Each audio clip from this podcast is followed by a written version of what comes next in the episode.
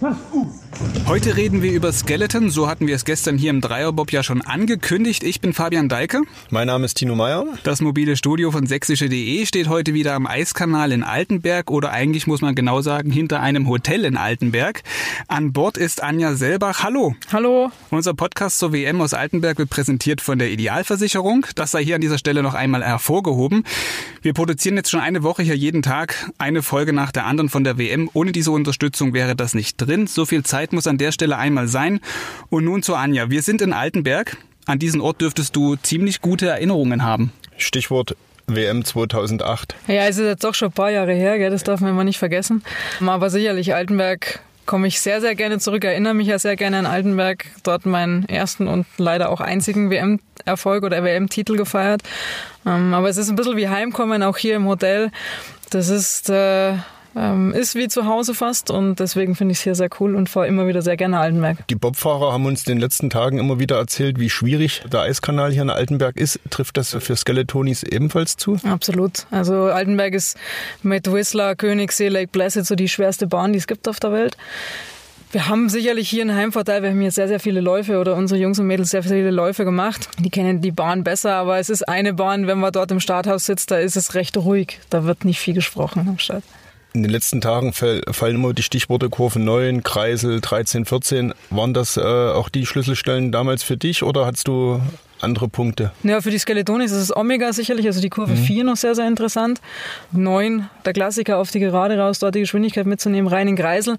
Kreisel an sich ist einfach schwer. Ähm, 13, 14 ist für uns nicht so die große Problematik. Da haben die Bobfahrer mehr Probleme. Das ist für uns dann nicht. Ähm, Im Hochgeschwindigkeitsbereich unten, dann 15, 16, da wird es dann für Skeleton nochmal interessant. Was heißt Hochgeschwindigkeit? Jetzt mal relativ, gell? ähm, ja, also wenn richtig gute Bedingungen sind, ohne Schnee, minus 5 Grad und Sonne, ähm, kommt man da schon so an die 120 km/h ran. Wie fühlt sich das an? Es kommt immer darauf an, von welcher Bahn man gerade kommt. Also mhm. wenn man von der Bahn kommt, wo es weniger Geschwindigkeit hat, dann fühlt es sich extrem schnell an.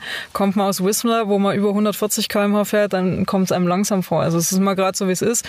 Aber Altenberg an sich ist nicht so schnell, aber mit den vielen Druckkurven, die es einfach hat, ist es äh, sehr, sehr anspruchsvoll zu fahren, um da auch das richtige Timing zu finden, die Lenkpunkte zu treffen und aber gleichzeitig die Geschwindigkeit mitzunehmen. Das ist mal das Wichtigste. Du bist Berchtesgadenerin, kommst also vom Königssee, da ist ja dann deine Heimbahn. Wie ist da der Unterschied zu der Bahn? Also Punkt A, Altenberg ist ein gutes Stück länger. ähm, und ja, wenn man von der Heimbahn kommt, macht man sich oft mal nicht so viele Gedanken, weil ich weiß gar nicht, wie viele Läufe ich überhaupt in Königssee gemacht habe. Und hier in Altenberg ist man schon immer ein bisschen unter Anspannung, ein bisschen nervöser, weil man es nicht ganz so gut kennt.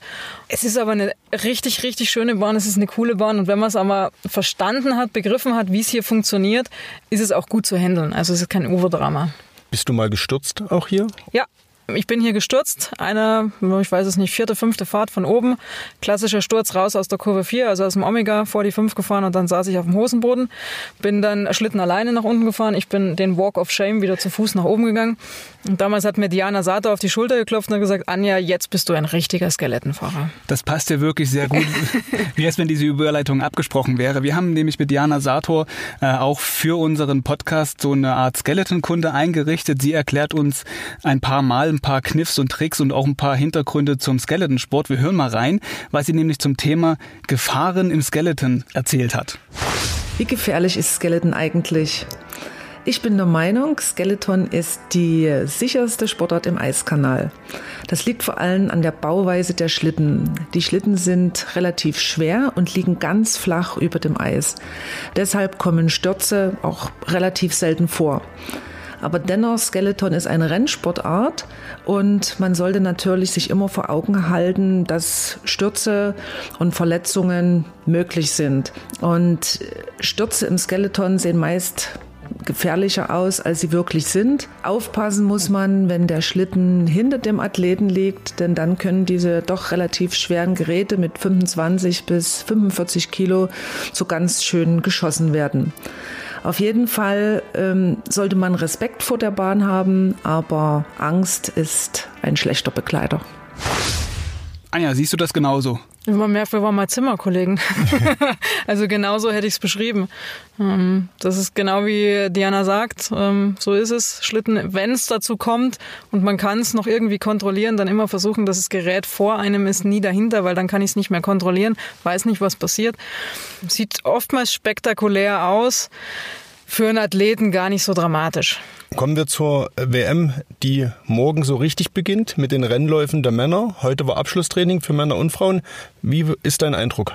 Naja, wir hatten natürlich diese Woche suboptimales Wetter, würde ich es mal nennen. Also wir hatten zwischen Sonne, Kalt, Schneeregen, Regen, Schnee, jetzt alles dabei. Also wir sollten, was die Wetterbedingungen angeht, auf alles vorbereitet sein.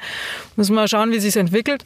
Die Jungs und Mädels machen gut, das, was ich gesehen habe, sind in einer guten Form. Ähm, coole Truppe, müssen halt vier Läufe runterbringen. Das ist immer der Unterschied zu einem normalen Weltcup, wo es dann nur zwei sind. Ähm, aber erstmal, glaube ich, brauchen sie sich nicht verstecken, können mit breiter Brust rangehen und dann schauen, was die nächsten paar Tage hier passiert und was sie hier reißen können. Also ein paar Erfolgsaussichten, was denkst du? Also ich muss ehrlich sagen, ich bin da unglaublich abergläubisch, weil meistens, wenn ich was tippe, geht's schief. Ähm, ich wünsche ihnen einfach und drücke ihnen die Daumen, dass, dass sie sich das oder dass das äh, eintritt, was sie sich vorgenommen haben. Und ähm, ich glaube, die Erwartungshaltung selber ist schon so hoch, dass man da von außen nicht nur unbedingt den Druck mit aufbauen muss. Ähm, die wissen schon, was zu tun ist. Die wissen, eine Heim-WM ist immer sehr, sehr schwer, weil viel viel Input oder von außen viel Input kommt. Und von dem her, wenn sie das erreichen, was sie sich vornehmen, glaube ich, können wir alle am Ende sehr zufrieden sein. Du bist ja diese Woche aber nicht als Zuschauerin hier, sondern hast auch eine offizielle Aufgabe sozusagen. Kannst du uns mal erklären, für was du hier verantwortlich bist? Ja, verantwortlich diese Woche bin ich hauptsächlich für die Spurschlitten. Das heißt, ähm, vor jedem Trainings- oder Wettkampflauf gibt es ja eine bestimmte Anzahl von Spurschlitten, die einfach abchecken, funktioniert die Spur oben, die Anlaufspur, ist die gut genug, zieht die in irgendeine Richtung. Das bedeutet, drückt die einen nach links oder nach rechts, wenn man rausfährt. Zum anderen funktioniert die Zeitnahme oder ist in der Bahn irgendwas. Also wird immer oft belächelt, wobei ich immer sage, Spurschlitten ist eigentlich schon ein wichtiges Feedback auch für einen Athleten. Ähm, vor allem auf einer Heim-WM kann man da schon mal den ein oder andere Feedback geben. Ja, die betreue ich hier. Das sind junge Leute. Felix Seibel, der jetzt vor ein paar Wochen erst Vize-Junioren-Weltmeister geworden ist. Mhm, Cedric Renner, auch die Luisa, die bei der JWM dabei war. Zwei ganz junge Athleten, eine, die jetzt verletzt war, über den, über den Winter jetzt wieder zurückkommt, die ersten Fahrten macht. Und eine ganz junge Athletin, wo man einfach mal die Chance geben möchte, hier mal reinzuschnuppern. Und dann schauen wir, dass wir die rumbringen. Also deutsche Nachwuchskader, die vielleicht in den nächsten Jahren mal den Sprung in die Nationalmannschaft schaffen? Ja, die soll, füttern wir jetzt mal ein bisschen an und hoffen, die wollen natürlich auch und wollen sich hier auch präsentieren. Also ich glaube, die werden die nächsten Tage versuchen, ihre beste Performance, die sie abliefern können, auch abliefern. Ist das auch was Besonderes für die Spurschlittenfahrer, so eine WM? Ja, ist schon auch eine Auszeichnung, wenn man zu einem Weltcup oder dann zu einer WM das erste Mal als Spurschlitten teilnehmen kann, weil es doch ja schon eine wichtige Aufgabe auch ist. Die sind auch nervös, darf man auch immer nicht übersehen. Die wollen auch keinen Fehler machen, wollen ihre Aufgabe gut machen und die versuchen natürlich hier sich auch zu präsentieren. Klar, wenn der Cheftrainer hier mit vor Ort ist, will man sich natürlich vor dem auch präsentieren. Na, es stehen ja auch zwei, drei Leute mehr vielleicht noch mit an der Bahn, wenn es eine WM ist, ne? Ja, genau. Das kommt noch mit dazu. Also normal hat man einen Trainerstab im Europacup oder bei einer JWM von vielleicht drei Trainern, die an der Bahn stehen. Jetzt glaube ich, hier sind wir zehn. Ist dann auch eine Herausforderung, diese ganzen Informationen aufzunehmen und dann im besten Fall im nächsten Lauf natürlich umzusetzen. Mhm. Du sagst gerade, es sind Nachwuchssportler. Bringt mich gleich zu der Frage, wie kommt man am besten in den Skeletonsport rein? Also wenn man jetzt das Interesse hat, das vielleicht im Fernsehen sieht oder hier als Zuschauer, als junger Zuschauer an der Bahn ist, wo muss ich da hingehen, wenn ich sage, boah, das will ich auch mal machen? Ja, wir haben ja in Deutschland das Luxusproblem oder die Luxussituation, dass wir vier Bahnen haben. Eine in Oberhof Thüringen, dann haben wir hier Altenberg natürlich, dann haben wir in, Nordrhein-Westfalen eine mit Winterberg und Königssee Bayern. Wir in Bayern, kann ich es nur sagen, wir fangen sehr früh an in der Zwischenzeit. Wir haben junge Nachwuchsathleten mit zehn Jahren. Und am einfachsten ist es einfach, wenn man Interesse hat, sich einfach mal an dem Stützpunkt zu melden. Die Ansprechpartner findet man dort relativ leicht und dann es auszuprobieren. Ich sage immer, jeder, der es probiert, es gibt nur zwei Möglichkeiten. Entweder man fährt runter und sagt, boah, das ist cool, das will ich weitermachen, oder man sagt, so eine Scheiße steige ich nie wieder auf. Also dazwischen gibt es meistens nie irgendwas. Bei dir war das damals das Erstgenannte. Boah, das ist cool. Na, ich bin das klassische Klischee, wie Kerstin Schimkowiak immer gesagt hat. Ich komme aus dem, Renn, äh, aus dem Rennrodelsport, habe als ganz, ganz kleiner Rennrodeln gemacht. Ich fand's cool, der Papa fand's cool, die Mama hat die Hände über den Kopf zusammengeschlagen. Am Ende vom Tag ist es dann Skeleton geworden. Ja, die beste Entscheidung, die ich treffen konnte dann nach meiner Rodelkarriere. Aber wie kam es, äh, sich auf dem Schlitten einmal umzudrehen? Also vom Rücken auf den Bauch und dann auch den Kopf nach vorne? Puh, das war mehr oder minder freiwillig. Also ähm, ich war vielleicht ein guter Juniorenrodler, aber Norbert Loch, der jetzige Cheftrainer, hat mir damals erklärt, du, für die Senioren wird's nicht ausreichen. Und äh, habe dann meine Karriere ist nach dem Juniorenalter beendet. Damals war Raimund Bethke noch Cheftrainer, Bob Skeleton. Skeleton wurde gerade olympisch. Und hat er gesagt, die ist schnellkräftig, die habe ich mir angeguckt, jetzt probierst du das mal. Da habe ich mich da draufgelegt und der erste Gedanke war natürlich, um Gottes Willen, das funktioniert überhaupt nicht. Hab mir dann aber, da bin ich dann oftmals zu ehrgeizig, sag, also irgendwie musst du das doch schaffen. Und dann bin ich dabei geblieben. Ne? Damals war ja dann zu der Zeit, als du angefangen hast mit dieser Sportart, die Sportart ja noch nicht so populär, wie, wie sie heute ist. Diana Sato hat gesagt, in, in unserem Gespräch, was wir mit ihr hatten, sie hat hier am Stützpunkt in Altenberg das so mit aufgebaut, weil es halt noch relativ, relativ gesehen unbekannt war. Wie fühlte sich das damals für dich an? Ja, ich war auch allein am Stützpunkt. Also da gab es genau drei Skeletonfahrer, also mit mir drei. Ja. Ähm, also wir haben das in Königssee genauso aufgebaut. Und hat sich dann natürlich peu à peu entwickelt. Klar, ist eine olympische Sportart geworden, dann mit Bob zusammen im Weltcup, dann kamen die Erfolge, umso mehr dann auch natürlich das mediale Interesse. Und ich bin froh in der Zwischenzeit, wir haben auch viel investiert über die Jahre, wo wir gefahren sind, die Disziplin populärer und bekannter zu machen. In der Zwischenzeit fragt mich nur noch ein Drittel, was es ist. Ja? Mhm. Also das ist schon eine gute Rate, glaube ich. Jetzt hast du 2015, wenn ich richtig informiert bin, deine aktive Laufbahn beendet. Hm. Was ist seitdem passiert, seitdem du sozusagen, wie sagt man, den Skeleton an den Nagel gehangen, sagt man ja schlechter kannst du. Na, ich habe tatsächlich zu, nach der WM 2015 die Schuhe an den Nagel gehangen, vor versammelter Mannschaft. Da hängen die auch immer noch zu Hause.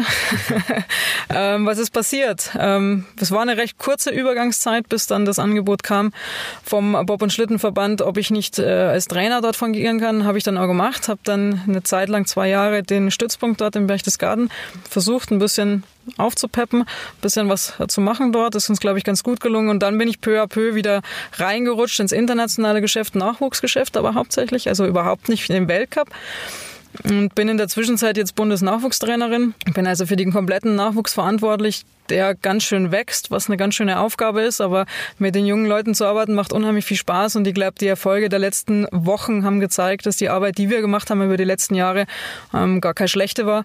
Wobei wir sicherlich noch nicht am Ende sind der ganzen Sache. War Trainer schon immer dein Traum oder hattest du zu aktiven Zeiten noch andere Pläne?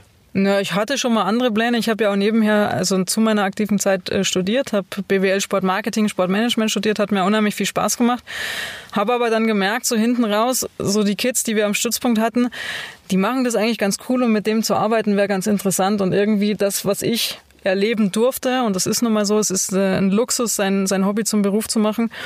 Das möchte ich irgendwie versuchen, einem irgendwann mal weiterzugeben, dass er dies auch erleben darf. Und ähm, das Know-how und das Wissen, was ich habe, ja, warum soll man das die jungen Leute nicht geben und vielleicht auch die Chance geben, die Fehler, die ich gemacht habe, die ich jetzt vielleicht nicht mehr machen würde, dass sie diese eben nicht machen auf dem Weg nach ganz oben. Was ist dir von deiner Karriere in Erinnerung geblieben? Was erzählst du den jungen Leuten? Die wissen ja sicher, wer ihre Trainerin ist und wie erfolgreich die auch gewesen ist. Ja, ist ganz witzig, weil mit einigen äh, bin ich natürlich auch noch zusammen in der Umkleidekabine gesessen. Ne? Mhm. Also ähm, auch von diesen, äh, von den Leuten, die jetzt Junioren-WM fahren, mit denen bin ich selbst auch noch zusammengefahren. Ich sage immer, alt wird man, wenn man alte Geschichten erzählt. Gell? So weit ist es tatsächlich schon. Aber mh, mm, die fragen natürlich ab und an und erzählen, und wie war es denn da jetzt gerade bei den Youth Olympic Games? Und Anja, wie hast denn du das gemacht bei den Olympischen Spielen? Und wie ist denn das? Und man versucht sie da ein bisschen rauszuholen, auch ein paar lustige Geschichten, auch ein paar Fehler, die uns passiert sind, ganz klar, wo wir gesagt haben, Leute, das haben wir alles schon ausprobiert, das funktioniert nicht, das geht ganz böse aus. Dann quatscht man darüber, wenn sie was wissen wollen, fragen sie, da bin ich auch offen. Fragen dürfen sie alles, ob sie auf alles eine Antwort kriegen, ist eine andere Sache. Der Vollständigkeit halber, weil wir gerade Olympische Spiele sagten, du hast eine Bronzemedaille gewonnen mhm. bei den mhm. Olympischen Spielen 2010 mhm. in Vancouver mhm. und hier in Altenberg Gold, das hatten wir aber schon gesagt. Das mhm. wollte ich an der Stelle nur noch mal Vollständigkeit halber sagen, dass wir eine Olympiamedaillengewinnerin heute im Auto sitzen haben. Genau, und mich würde interessieren, du hast so im Nebensatz gesagt, die Fehler, die ihr früher gemacht habt, müssen die jungen Leute nicht machen. Das äh, sind materialtechnische Sachen oder doch andere Geschichten? Ach, ich glaube, das ist in allen Bereichen, die man so macht, sei es äh, eine Vorbereitung, sei es in, in athletischen Dingen, ähm, in der Herangehensweise auch hauptsächlich, ähm, wie geht man an das Ganze ran. Und ich sage meine Leute immer, wenn ihr der Überzeugung seid, ihr habt alles gemacht, könnt ihr euch dann noch keine Vorwürfe machen. Ja, wenn ihr irgendwann mal an dem Punkt seid, hätte ich doch nur, dann wäre vielleicht, das ist immer eine ganz schlechte Geschichte. Das versucht man ihnen zu erklären. Es gibt aber auch Momente, wo man sie einfach auch mal laufen lassen muss, wo sie ihre Fehler auch machen sollen und auch machen dürfen, ähm, weil sie nur auch daraus lernen. Man muss es halt immer einkalkulieren, wenn es Risiko wird, dann muss man die Notbremse ziehen. Gab es in deiner Karriere das eine perfekte Rennen, den perfekten Lauf? Boah, ich glaube, den perfekten Lauf habe ich in meiner Karriere nie gehabt. Ich sage zu meinen Leuten immer, wenn ihr den habt, hört auf, weil den wiederholst du nicht nochmal. Ich glaube, diesen, diesen einen perfekten Lauf, glaub gar nicht, dass man den hat. Wenn du unten ankommst und bist zufrieden mit dem, was du geliefert hast, dann kannst du eigentlich schon zufrieden sein, egal was die Uhr sagt. Und dann musst du schauen, wo stehst du im Platz und ähm, was sagt die Platzierung, was sagt die Zeit und kannst damit was anfangen perfekt. Weiß ich gar nicht, ob du in dem Sport sein musst, weil wer Kopf voraus mit 140 die Bahn runterfährt, der muss sowieso irgendeinen an der Latte haben. ja, äh, gelernt haben wir heute eine ganze Menge. Auch, dass man einen an der Latte haben muss, wenn man Skeleton-Pilot werden möchte. Ja, also wer anfangen möchte mit Skeleton, auch das nehmen wir hier mit. Der muss einfach mal zu einem Stützpunkt hingehen und darauf ansprechen, beziehungsweise einfach mal gucken, wen man da fragen kann. Ich möchte an der Stelle noch einmal sagen, man kann auch, wenn man bei uns bei dem Gewinnspiel mitmacht, die hier bei diesem Dreierbob-Gewinnspiel, kann man eine Gästebob-Fahrt hier in Altenberg gewinnen und zwei Ice-Tubing-Fahrten. Vielleicht ist das so ein bisschen zum Warmmachen schon mal eine ganz gute Übung. Das Gewinnspiel gibt's bei uns auf der Themenwelt sächsische.de slash Thema slash BobWM. Dort finden Sie auch alles zu den Wettkämpfen, die jetzt morgen im Skeleton beginnen, also Ergebnisse und so weiter. Tino, das wird dort dann zu, dort zu sehen sein. Ja, genau so ist das. Und damit ist unser Dreierbob, der heute in Skeleton ist, Dreier-Skeleton, gibt's glaube ich noch weniger als es Dreierbob gibt. Wir haben aber das Ziel erreicht. Auch dank Anja. Vielen Dank, dass du dabei gewesen bist. Ich sag danke. Und nun viel Spaß bei den Wettkämpfen. Tschüss. Ciao.